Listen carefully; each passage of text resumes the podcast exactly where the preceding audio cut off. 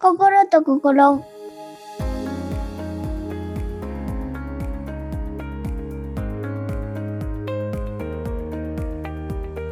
皆さんこんにちは。心と心第14回です。心と心は心に聞くことをテーマにしている映像音声クリエイターキミと心に響くヨガをテーマにしているヨガ講師みゆきの2人が毎回テーマを決めて心の動きに意識を向けて話をするラジオ番組です。頑張らない、無理しないことを大切に新月と満月のタイミングで番組を配信しています。リスナーさんのモヤモヤした気持ちが少しでも軽くなると嬉しいです。みゆき先生、よろしくお願いします。はい、よろしくお願いします。これ収録してるのは3月の19日ですね、土曜日はい。なんですけども、あのちょっと僕最近嬉しいことがありまして、はい。みゆき先生 iPhone 使ってますか？使ってるあ iPhone のです。アップデートとかまめにしてます、あー、夜勝手にされてるかも。ああ、そうですね、自動でされるかもですね。あの、うん。この iOS15.4 っていうバージョンが出て、うんうん。ちょっとマニアックな話はいかないように話気をつけて話をしますが、えっと、このアップデートに、アップデートによって、あのちょっとうん、みゆき先生多分わからないと思うんですけど、僕、あの、メガネしてるんですけど、うんあ。の、メガネ族にとっては嬉しいアップデートなんですよ、今回のは。えー、なになに？あの、ちなみに私コンタクトなので、目コンタクト、うんだ。めちゃくちゃ悪いですよ。でもメガネしてないですよね。メガネ、メガネじゃないと嬉しくない感じってこと、えっと、そうですね、メガネの人が恩恵を受けれますっていう。えーあと特に、特にですね、、特に恩恵を、あの、別にメガネじゃなくても恩恵を受けれるんですけど、うんうんあの、マスクをしてる状態でも、あの、うんフェイス ID あるじゃないですか。顔認証でロック解除されるの。マスクをしている状態でも、フェイス ID が有効になったんですよ。えー、そうなんだ。だって、はいあの結構このさ最新の iPhone じゃなくて、型の古いここにボタンがついてる、うんこれがすごくマスクをつけるようになってからはい。またすごい売れたっていうのを聞いてて実際こうマスクつけてると反応しないよね。しない。だからこうマスク下げたりとかだったんですけど、あなので、あそれそれでちょっと語弊があったありました。メガネの人だけじゃなくても、普通にこううんマスクしてる人だったら、あの恩恵は受けれるんですけど、メガネ族にとってはさらにフェイス ID の追加の設定があって、うん、別な用紙を設定するっていうのがあるんですよ。えー。だからメガネつけてる状態で、普段使ってるメガネの顔を Face ID に登録すると、そのメガネをつけてる自分も、メガネを外してる自分も両方ちゃんと認識してくれるんですよ。えー。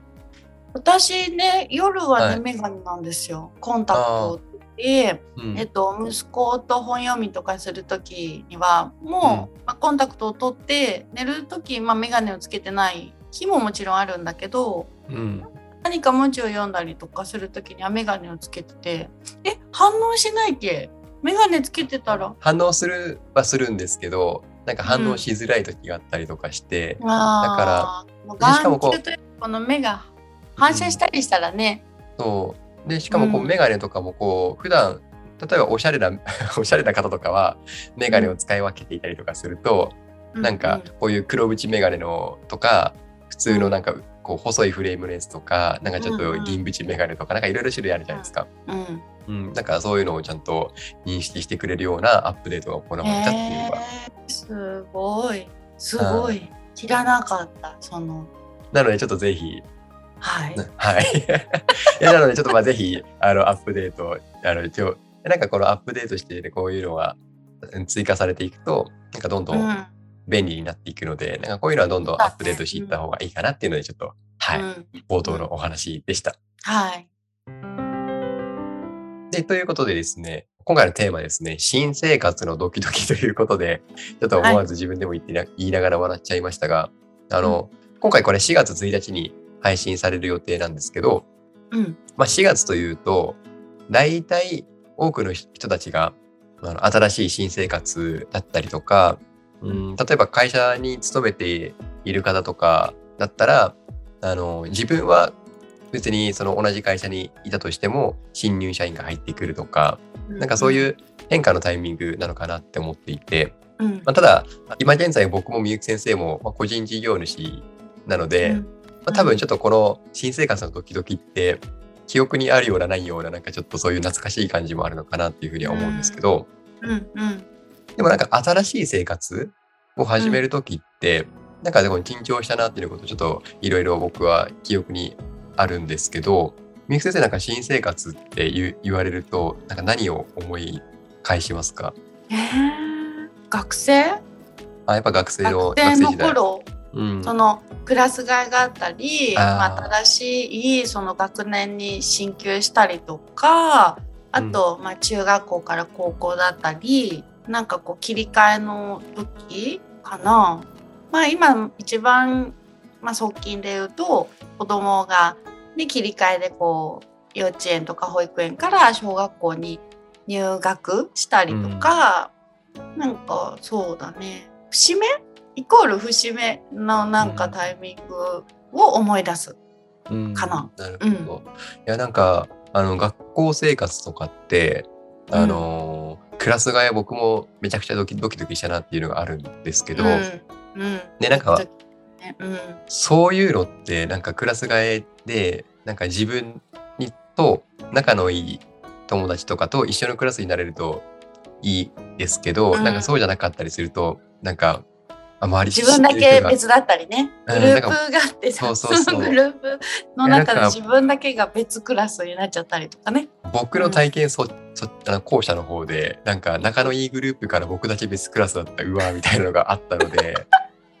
なんかその時本当に辛かった思い出だったんですよね。いやでも結構子供の時はもううん、結構ねそう。うん。世の中のさ、うん。なんていうのかなこう自分が生きてる世界が全てってやっぱ思ってるよね。今だから供の時はなおさうん、ら、そう子供の時はそのうんいろいろ知る情報だったりとか自分の育ててもらった親のもとでうん。こう基準というか基本を学び世に出ていく社会が一番ね小学校とかうん。になってくるからなんかねやっぱりこう自分の世界がすごくやっぱまだ狭いからなんか小さなことをすごい傷ついたりとか、うん。でさそのさっきキミさんが言った後者の方だと「えー、本当に?」みたいな。自分だけが別なの？本当っていうちょっとショックもね、うん。大きかったりするよね。そのショックのと状態って今思うとあのミク先生ちょこちょこ言われてるじゃないですか。物事ってこう両極があるよっていうことを言われていて、うんうん。だからあの、まあ、自分だけ友達と離れてしまったっていうことに対してそれってなんかどっちかっていうとネガティブなところにフォーカスしていて、うんうん。でもその反対側があるわけじゃないですか。うん。なんかその、これまでの友達と離れてしまったけど新しい人たちの中でなんか自分と気が合う人が見つかるかもしれないとか、なんかそっちに目を向けるといいかなと思うんですけどちょっと僕は子供の時はそれができなかったので 結構大変だったんですけど。い。やそうそうだよ。私は子供の時からなんか表皮一体表があって裏面があるなんてうん。気づいてるわけがないし、うん。もう小さい頃やっぱりそういう小さなこの世界の中でやっぱりある出来事にすごい心が揺すぶられたりとか、うん。まあ、してた人間だからキビさんと一緒だよ。うんじゃあどっちかっていうとあれですか、あのか繊細な子供だった感じですか？子供時代っていうか。えー、繊細だったのかな？いやわからないけどうん男の子と遊んだりとか、喧嘩したりとかもしてだから繊細じゃなかったね。やんちゃだったかも、うんやんちゃな繊細な子供だった。なるほど。えでもなんかそれが大人になった時、えー例えばほらみゆき先生北海道とかにも住んでいたことがうん。あったじゃないですか。そうん。その時はもう初めて北海道っていう場所に行ってなんか本当に全く新生活。だって鹿児島と北海道って全然違うじゃないですか。そうだね。一番最初の新生活がもしかしたらうん。そこだったかもしれないね。本当心機一転うん。新たにっていう環境も全て変えて付き合っていた友達とかもね、ほぼほぼいない状態でスタートを切ってるから、仕事も含めて。うん、なんかその時の心境って最初の最初はポジティブな状態に臨んでたんですか、もうその北海道でせ新生活だっていうワクワクなのか、もしくは北海道で新生活っていうドキドキなのかワクワクかドキドキかみたいな。ねえどっちだろう？当時の感覚というか。まずその、行動に移す前にうん。やっぱりこう感情の変化心の変化とうん。あの鹿児島を一度出たいっていうネガティブなスタートからだからあ。だから、うん、ネガティブの後は必ずポジティブな思考とか行動に変わると思うんだよね。ー今振り返っても。だだから鹿児島を出たいな離れたいなでどこに行こうかな北海道の土地に心惹かれて、うん。まあ、行ったわけだからそこにはワクワクがあったと思う。ん。うもちろんワクワクもドキドキもそれこそ表と裏じゃない？ワクワクする気持ちとドキドキっていろんなドキドキがあるから不安なドキドキとか、その新しい人たちとか新しい場所に向かっていく精神性だったりとかそれもうんワクワクもドキドキも両者あるというかネガティブスタートだからかなり北海道行った時にはポジティブだったよ。うん、なるほど。あじゃあもう、うんなんか割とこう積極的に、いやなんかその時に、新生活始める時に、そもそも人の悩みって人間関係が結構大きなウェイト占めてるじゃないですか。だからまあ良くも悪くも、よ良くも悪くもというか、人間関係良ければ割とどんなところでも、あの元気に健康に過ごせるのかなっていうのが大人になってから気がついたんですけど、うん。なんかその時、みゆ先生はその最初の北海道でのお友達というか知り合いというか、なんかそれってどういうふうに作っていったんですか？えーまず職場？職場の人たちと。うん。そうそう。あの相手もやっぱり興味を持ってくれたよね。うん。自分たちがこの生まれ育った北海道の、まあ、みんな道民って言うんだけど道民の人たちの基準と南国で育った人とはやっぱり基準が違う喋り方も違うしうんもう今みたいに当たり前のように標準語というか平均的なこの話し方が20代の北海道に行った時に初めからできたわけじゃないんだよ。うん鹿児島ちょっとなまってるなまってるよって言われながら。喋ってたしうん。だからそういうのをなんか面白がって興味を持ってくれたりとかうん。したしまず一番先にこう仲良くなれたのは仕事のつながりの人かな。うん。でまあそのうちヨガのスタジオその師匠のところに通い始めたりとかして少しずつその環境がお仕事だけじゃなくてヨガでつながっていく人たちでこう横に広げていった感じかな。じゃあなんかこう自分から積極的に話しかけたというよりかは、なんかその輪の中にいる中で、こう、うんうんうん。自然とみたいな。そうそうそうそう。な積極性はあまりないかもしれないな、うその当時は。今だからこそ自分でこう人を見て自分のこの流れてるものとあ何かこの方はリンクするなつながるなって思った方には自分から歩み寄ったりとかできるようになったけど、いやー20年ぐらい前はそれうん。をできる勇気はなかったかも。あーなるほど。あじゃあまあ20年くらい前って言ってもう20代前半も前半ぐらいな感じってことですよね。うん、あーえーなるほど。20代前半ですもんね。なんかわかんないですよね。そんな。最初の方はわかんない。いや20代の頃のキミさんどんな感じだった？あ、そうですね。僕は20代の頃、前半の頃、20代っていうよりかは、あうんの高校卒業してすぐ働き始めたんですけど、会社に就職して。その会社が、あの僕最初、鹿児島の会社に就職したんですけど、あの親会社が山梨にあって、だか、ら、高校卒業しして、すぐに山梨に行って、っていうその実習生活が始まったんですけど、うんでも本当にその山梨って知り合いもいないですし、親戚もいないですし、縁もゆかりもないし、東京とかはテレビとかでも見るし、まあ北海道も札幌とか、なんか、大きな都市都市はテレビとかでも見たことあるから、そういうイメージあったんですけど、あの山梨全くイメージなかったので、えなんかそこに住むまで、富士山って静岡だよねみたいな、なんかそれ、これ山梨の人に言うと怒られるかもしれない。あなんかそうそう山梨と静岡の方たちってなんかこう取り合いになるよね。そうあの、富士山のことあのね。、またがってるので、あの、どっちそうもまたがっ。てるからさ。はい。で、その見る場所によって富士山の見え方も違ったりするんですけど、うんあの僕が住んでいたのが富士吉田市って言って、その本当に富士山のお膝元のところ、町で、ううんん標高も多分住んでるところで600メートルぐらいあったので、比較的あの、え寒いんですよ。あの、えー、すごい。あの県庁所在地がある甲府とかは割とこう盆地になっていて、うんうん。そ標高もそんなに高くはないんですけどだからこう、ういや同じ山梨でもあの甲府と富士吉田市ってもう,、もう気温差全然違って、えそうー、で住むその生活も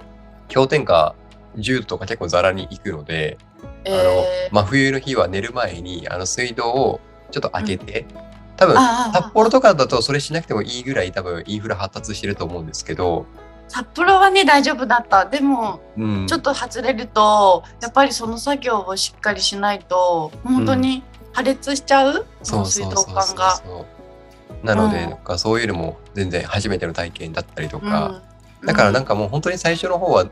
あなんかもう今思い出すとドキドキする間もなかったというかもうなんかそこに放り込まれてる感じだったので、そうだよね。だって 私の場合は自分で行くっていう意思を持って自分で決定してそこに向かってるから、どちらかというとワクワクしたりドキドキのこの境界線を味わいながら過ごせてたかもしれないけど、そこにキミさんの場合は就職をした先会社はね自分で選んだにせよその山梨に行くとか、なんだろうそこ決めれないことじゃん。やっぱり自分の意思で。だからその中に急にボンって入ったらもう目の前にあることを懸命にもう毎日を過ごすことが最優先になるのが目に見えるというか、うん。なんとなくそうだったのかなと思って。うん、なんかそうなるとなんかこう大人になってから良かったなって思うのは、うん、うん多分学生だったら結構大変だったと思うんですけど、うん。なんか仕事があるから結構その仕事を通じての出会いっていうか人とのコミュニケーションって、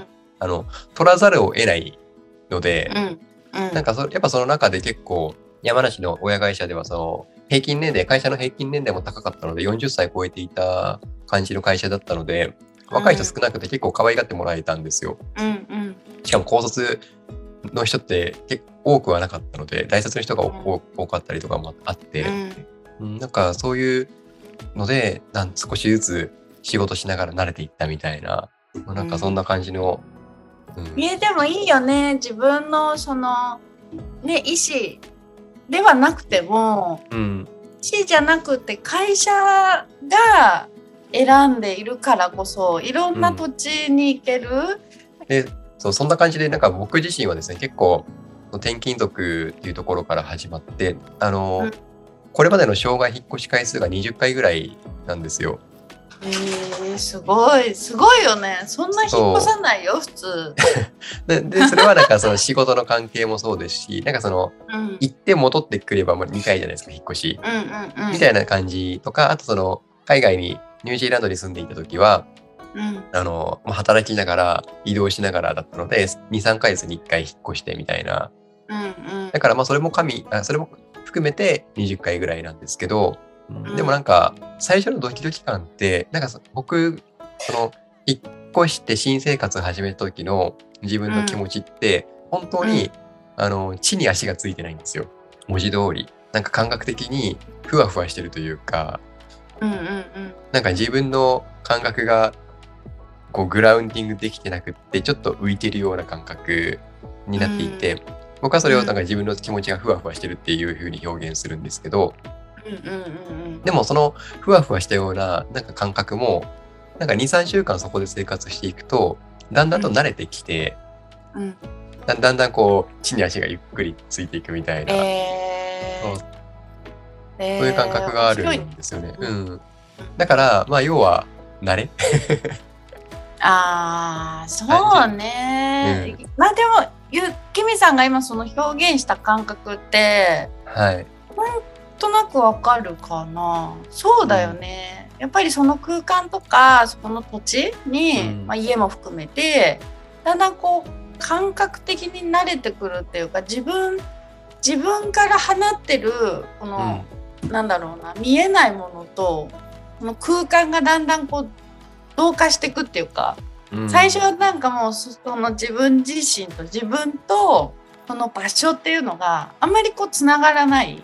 うん。知らないし、土地に対してもよく理解がまだ深まってなかったりとか家の中でこうやって生活したらすごい過ごしやすいなとかそういうのもね住み始めてばっかりって見えないわけだからうんまあ、それがやっぱり慣れ慣れてくるっていうか感覚が慣れてくるっていうのはちょっと分かる気がする。そしてだんだんこう安定してくる降りてくるっていう感じはちょっとなんか理解できるかもしれない。うん。うん、なので、まあ、ちょっと、ね、これから新生活を始める方もいるかもしれないですがなんか、その変化もだんだん慣れてきたりとか、うん、なんかすると思うので、皆さん良い新生活を過ごしていただければなと思います。そうですね。うん、うん、はい。みゆく先生。はい。また今回もですね、質問に答えていきたいなと思うんですけども、はい、え今回30代の女性から来てる質問があって、はい、ヨガは毎日行った方がいいですかっていう質問で、うん、えー、みゆく先生、きみさん、こんにちは。いつも配信楽しみにしています。えー、お二人はヨガを習慣化していると思うのですが、やはりヨガは毎日やらないと効果はないのでしょうか、えー、これからも番組応援しています。ということで、はい、ありがとうございます。ありがとうございます。そう、ヨガ毎日やった方がいいって、なんか僕もちょこちょこ聞くんですよ。うん、で、うん、なんか、うん、自分としては、やっぱりヨガ毎日できない時もあって、ヨガっていうか、うん、まあ、そもそもあれですよね。何をもってヨガというかでもあると思うんですけど、うん、ね、例えば太あの家で家でもいいからなんか太陽礼拝とかヨガのポーズをとってれば、それは、まあ、ヨガって分かりやすいですけど、うん、あと瞑想とか、うん、だからなんか僕が基本的にやるのは朝起きて太陽礼拝と、うん、その後瞑想15分ぐらいするんですけど、じゃあそれ毎日やってるかって言われると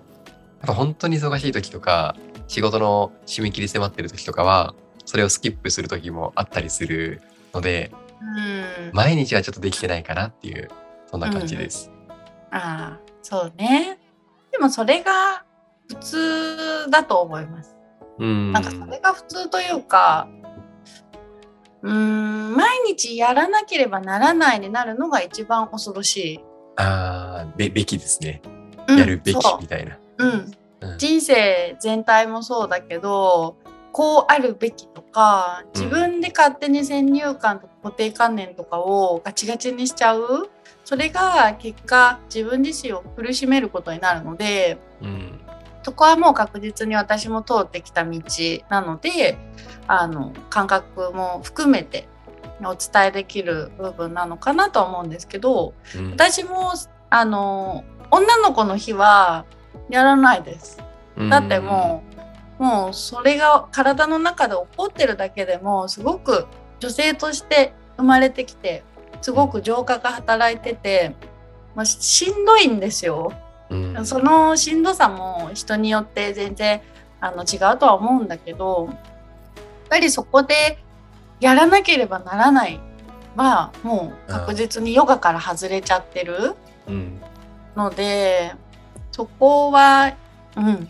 もう無理にしないようにはしててだから、うん、なんだろうな。毎日やれるなら毎日ルーティン化してあげた方がそのルーティン化の中で毎日同じ動きをやったりとかキミさんのように太陽礼拝と瞑想。私も基本それがルーティンになってるので、うん、その中で毎日コンスタントに当たり前のようにその時間を過ごすことで客観的に自分自身を見れることができたり内観をするっていう自分を見つめるっていう作業につながっていくはずなので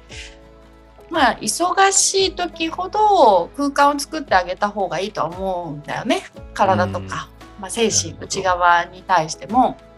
忙しいからこそその時間をあえてルーティンの中でやっていくっていうのはすごい気づきがたくさんあるはずなので、うん、だから毎日やれるなら毎日やった方がいいのかな、うん、体のコンディションもすごいそこでわかるし、うん、ただ毎日やらなければならないとか絶対毎日やってくださいとは私はヨガの講師としては言わないです。それ言っちゃうともうある意味脅迫だよね。そうですね。ちょっとこうスパルタな感じがしますね。うんそうそう、スパルタならまだいいよ。なんだろう、うん、その人をその人の自由を奪ってることになるのでここはやっぱり本人が自分の心が動き自分の体がそこに反応を示してやってみようかなって思うのがぱり一番大事なことだから。うん、なるほど。あでもなんか、今ちょっとお話聞く中で思ったんですけど、あの、僕さっき、太陽礼拝と瞑想はできる時とできない時があるみたいな言い方したんですけど、うんうん。あの、ミフゼンあの内観とか自分を見つめるとかっていうお話もされていたじゃないですか。だから、あの僕、その日常でできることとして、本当になんか自分が普段何を感じているかとかっていうのを結構意識していて、うん。うん、例えばなんか、あ、今お腹減ってるなとか、あの、スーパー行って物を選ぶ時とかに、うん、なんか、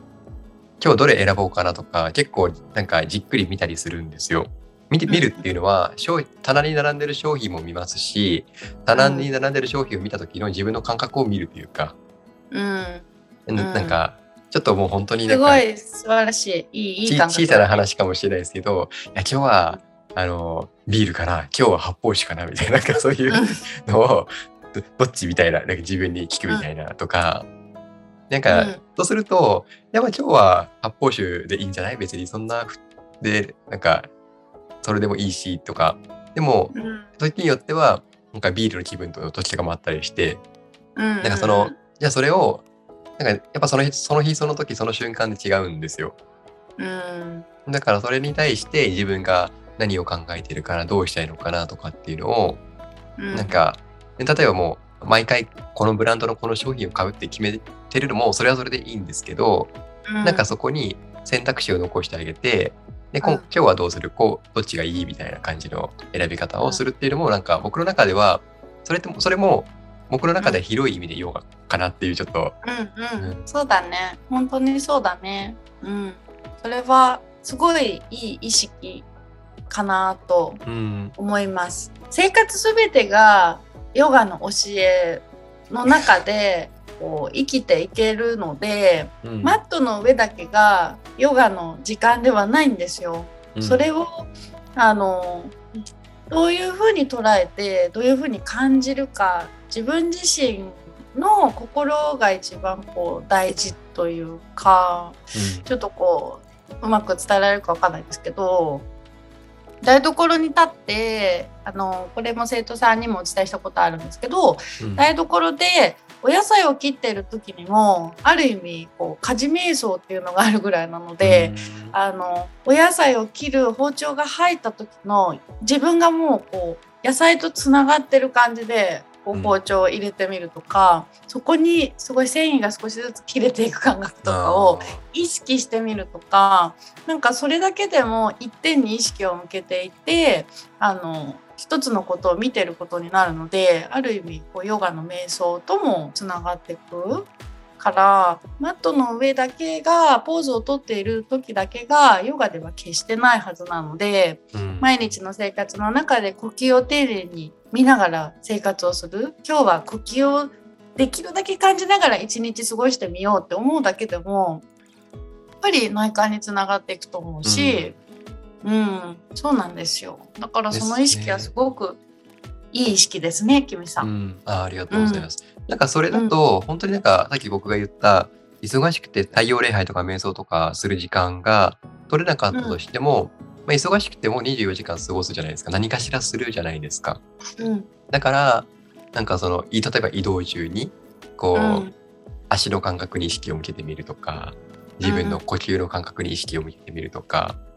何か作業中にこその作業にちょっと一点集中してみるとか、うなんかそれだけでも継続することってすごく価値があるのかなってちょっと感じました。うん、そうなんです。そうそう、本当にそこだね。うんう、ん。じゃあちょっと、じゃあこの質問者の方への回答とすると、ふ 深いね。ちょっと内容がね。ちょっと深い方向に持っていったので。深いところにちょっと行ってますけど、うん。そう結局ねこうまずヨガっていうものがこの今日質問をいただいた方の感覚がこう体を動かすことなのであればベッドの上でもできないことないと思うので、朝起きた時とかにやっぱりこうできるポーズあるんですよ布団の上ベッドの上でも。あまあ、そうやって自分の呼吸を整えながら体を動かしてあげるだけでも必然的にヨガにつながっていくだろうし、まあ、毎日どこかのスポットでやるだけでもいいかもしれないですよね。うん、今のこの私たちの感覚からすると。マットをバーンと広げて毎日そのマットの上でしっかりとマットを広げながら、まあ、20分とか30分とか動くとかそういうふうに意外と決めてるのは自分自身だったりするかもしれないのでそうマットなくてもヨガできます。そうですね。なんかその視点持つだけでも、なんかヨガすることが、うん、あ私ヨガを日常的にやってるみたいな感じになれて、うん、なんか楽しくなるのかなっていうふうにちょっと思うので、そうそうぜひぜひ。うんだから毎日やらなければならないだけは避けてもらえたらいいのかな。うん、自分の結局自分の心のコントロールって自分でしかできないんですよ。いろんな周りの人とか、うん、いろんな方たちが人生の中で寄り添ってるとは思うんですけどあの結局本人がコントロールしないといけない部分なのでそこを自分で自分の心をあえてこう追い込んだりとかする必要はないと思うんですね。自分自身が自分の心の操作をするにあたりある程度こう許してあげたりとかあの深い愛で自分自身のことを見てあげないといけないと思うのでそっちの方がうんとあの心が喜ぶし自分自身も本当はそれを求めているはずなのでこうやらなきゃダメだよとかそういう声をヨガのヨガっていう言葉を出すのであれば使わないでほしいかなと、やらなければならないとか、そういう声かけはしなくていいんじゃないかなと思います。ありがとうございます。それではエンディングです。番組からお知らせです。このポッドキャストは Twitter や Google フォームなどで感想を募集しています。また、メールアドレスもご用意しています。詳細は概要欄をご覧ください。そして、ヨガの呼吸法や瞑想法に興味のある方は、私たちが運営しているヨガの神様を覗いてみてください。こちらの URL も概要欄に記載しておきます。また、Spotify の方限定となってしまいますが、毎回みゆき先生おすすめの心に響く音楽をお伝えしています。みゆき先生、今日の楽曲は何という曲でしょう？今日はですね、皆さんきっと聞いたことがあると思うんですけど、すごいもう有名な松任谷由実さんの優しさに包まれたならという曲を皆さんにお届けしたいと思います。昨日たまたま車でラジオを聴いている時に流れた曲なんですけど、もともとこの曲は知っていて、映画のこの挿入歌というか、それにもなって、またここ最近すごく皆さんにこう馴染みのある曲だと思うんですけど、やっぱりすごくこう、声だったりとか、あとなんかメロディーとかも心が温かくなる曲なので、今日はこの曲を選びました。